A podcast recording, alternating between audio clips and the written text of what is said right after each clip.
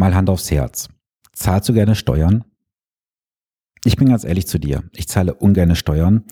Aber wir werden alle natürlich gleichmäßig behandelt, zumindest in einem Bereich der Kapitalanlage. Und genau das steht gerade auf der Kippe. Ich möchte mit dir heute mal das Thema Abgeltungssteuer durchgehen. Ich gebe dir mal Gedanken mit auf den Weg und ich gebe dir auch in dieser Episode den ultimativen Spartipp, wie du Tausende oder Zehntausend Euro an Steuern sparen kannst. Deswegen bleib auf jeden Fall dran. Ja, die Abgeltungssteuer, sie begleitet uns seit dem Jahre 2009 als Kapitalanleger. Das heißt, wir Kapitalanleger werden alle gleich behandelt. Wir bezahlen alle unsere 25% Abgeltungssteuer plus Solidaritätszuschlag, in Summe also 26,375%. Beim Einkommen sieht es anders aus. Da bezahlt jeder so viel, wie er gerade verdient. Das heißt also, es geht von einem Steuersatz von irgendwo 15 Prozent bis zu 45 Prozent hoch. Und da gibt es auch das Thema der kalten Progression. Das ist ein Thema für sich. So, und die Abgeltungssteuer steht gerade auf der Kippe. Denn sie wurde im Jahre 2009 vom damaligen Finanzminister der SPD, Per Steinbrück, eingeführt mit dem legendären Satz, besser 25 Prozent von X wie 100 Prozent von nix. Und damit hatte Per Steinbrück damals vollkommen recht gehabt, denn es gab durchaus mal den einen oder anderen Kapitalanleger, der seine Einkünfte aus Kapitalvermögen nicht ordnungsgemäß angegeben hatte.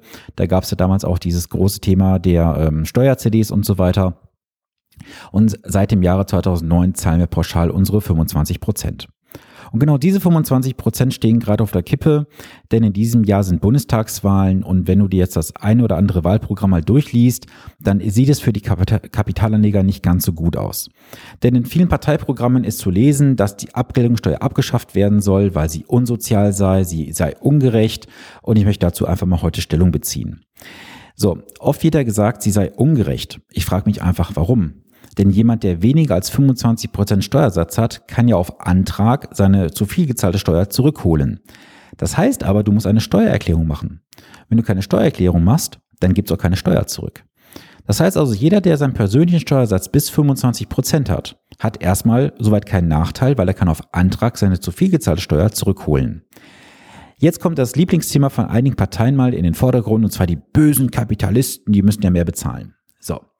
Jetzt gucken wir uns mal die, diese bösen Kapitalisten, das ist jetzt ironisch gemeint in Anführungsstrichen, entsprechend an.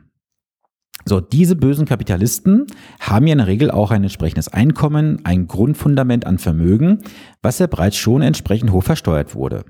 Denn was bezahlt jemand, der heute schon im Grenzsteuersatzbereich von ungefähr 50.000, 55.000 Euro verdient? Richtig, jeder weitere Euro, der hinzukommt, wird mit 42 Cent besteuert.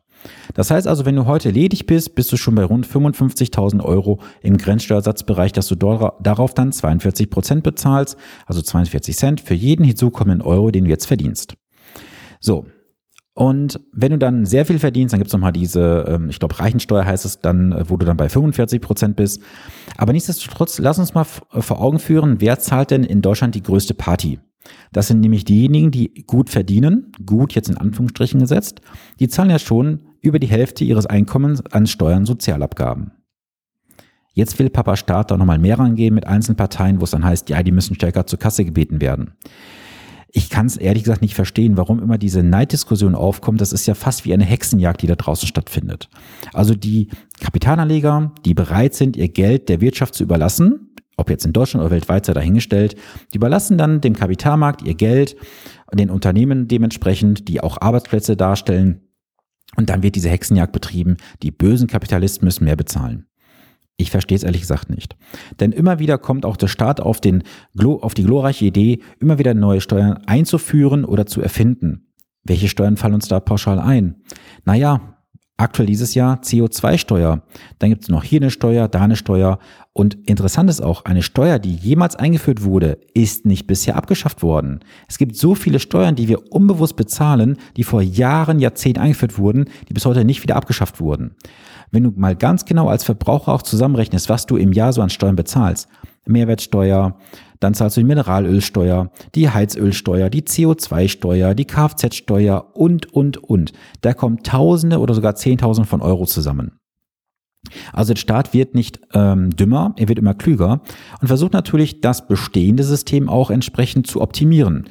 So wie jetzt auch in diesem Fall. Die Abgeltungssteuer abschaffen und die bösen Kapitalisten, ja, du hörst jetzt meine kleine Ironie, stärker zur Kasse zu bitten. Aber wir vergessen gerade eins. Wir vergessen die Mitte unserer Gesellschaft. Wir vergessen, es gibt sehr viele Menschen da draußen, die haben vor Jahren angefangen oder fangen jetzt gerade an, Geld beiseite zu investieren, um ein Riesenproblem zu lösen, was der Staat nicht lösen kann. Das nennt sich Altersarmut. Und jetzt kommen wir bitte nicht mit Riester-Rente, Betriebsrente und dem ganzen Kram, der da draußen kursiert. Das ist alles Makulatur. Es hilft dir ehrlich gesagt nicht unterm Strich. Denn jeder von uns ist in der Pflicht, aber auch dem Recht, Vermögensaufbau zu betreiben. Und dieses zarte Pflänzchen, was wir gerade in Deutschland haben, was gerade nach und nach wächst, diese Aktienkultur, die wird durch die Abschaffung der Abgeltungssteuer wieder massivst gestört und zerstört, besser gesagt. Denn wir wissen doch alle, dass der Staat uns nicht ausfinanzieren kann.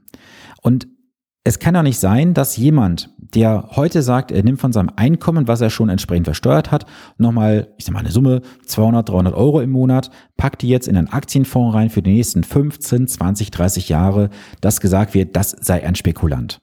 Das ist kein Spekulant, das ist ein kluger Investor, der sein Geld langfristig investiert. Und für diese Menschen, diese Personengruppen, die langfristig ihr Geld investieren, muss auch eine entsprechende Frist gelten, dass alle Erträge daraus steuerfrei sind.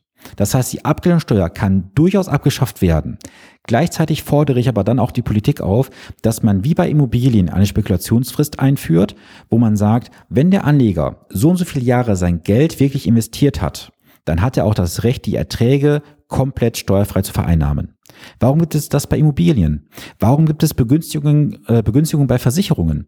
Ich kann dieses Argument auch nicht nachvollziehen, weil was macht es für einen Unterschied für dich als Anleger, ob du jetzt deine 300 Euro im Monat in so eine poplige fondgebundene Rentenversicherung investierst oder über einen Investmentsparplan über eine Depotbank? Es ist vom Motor her das gleiche. Und jetzt bekommst du bei den Versicherungen natürlich am Ende eine Begünstigung. Das heißt, alle Erträge werden nur hälftig versteuert. Warum eigentlich? Natürlich kann man jetzt sagen, gut, du hast das Versicherungsunternehmen unterstützt mit deinen ganzen Kosten, Abschlusskosten für Verwaltung und so weiter.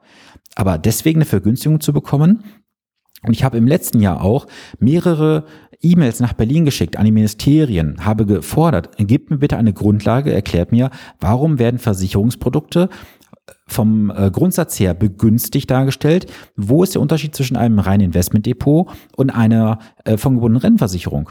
Ich habe bis heute keine zufriedenstellende Antwort bekommen. Da kamen so einfache Floskeln wie, ja, man würde ja mit dem ähm, Alterseinkünftegesetz entsprechende Vorkehrungen treffen und tralala. Das ist normaler Standardtobak gewesen. Niemand, aber auch niemand hat mal die Eier und die Zeit gehabt, sich mit meinen Fragen konkret zu beschäftigen. Mal gucken, wie ich jetzt an meine Antwort komme die nächsten Wochen, weil mich dieses Thema einfach nicht loslässt. Denn wir haben das Problem doch alle vor der Tür stehen. Altersarmut.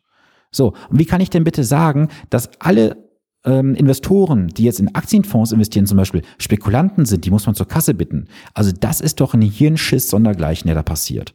So, und jetzt komm mal zwischendurch der kleine Tipp. Und zwar habe ich dir versprochen, dass ich dir sage, wie du sofort Tausende oder Zehntausende Euro von Steuern sparen kannst. Und zwar, nimm dir bitte Zettel und Stift. Ich gebe ihn dir gleich. So, also kleine Einleitung dazu. Wenn du Kapitalanleger bist, dann bist du immer auf der Suche nach einer sicheren, aber auch ertragreichen Anlage. Und zwar habe ich jemanden gefunden, der ein richtig gutes Vorbild ist, und zwar Olaf. Du kennst Olaf vielleicht. Olaf ist unser Finanzminister, Olaf Scholz, und er packt sein Geld auf das Sparbuch. So. Und das Sparbuch bringt dir eine sagenhafte Rendite von 0,001 Prozent. Das heißt also, du hast aktuell 801 Euro ähm, Sparerpauschbetrag und diesen Betrag wirst du nie, aber auch nie in deinem Leben ausschöpfen. Das heißt, alle Erträge, die aus dieser Kapitalanlage, kommen, sind für dich komplett steuerfrei. Deswegen, wenn du Steuern sparen möchtest, mach es bitte wie Olaf, mach es ihm nach, pack dein ganzes Geld aufs Sparbuch, dann bist du auf jeden Fall immer richtig gut investiert, denn du zahlst keine Steuern darauf. Viel Spaß damit. So, ja, du siehst mir kleine, meine kleine Ironie nach. Äh, so ein kleiner Spoiler-Alarm muss natürlich zu Beginn reinkommen. Aber ich möchte dich einfach bitten, wenn du Kapitalanleger bist, ob klein oder groß, völlig egal, guck dir bitte die Wahlprogramme an, denn es gibt noch viel, viel mehr Themen, wie jetzt nur dieses Thema Kapitalanlagen natürlich. Es gibt auch das Thema Soziales, es gibt das Thema Familie, es gibt das Thema Bildung und so weiter. Das guck dir bitte auch an. Nur ich möchte dich bitten, mache bitte im September das richtige Kreuzchen, wenn dir das Thema Kapitalanlage auch wichtig ist.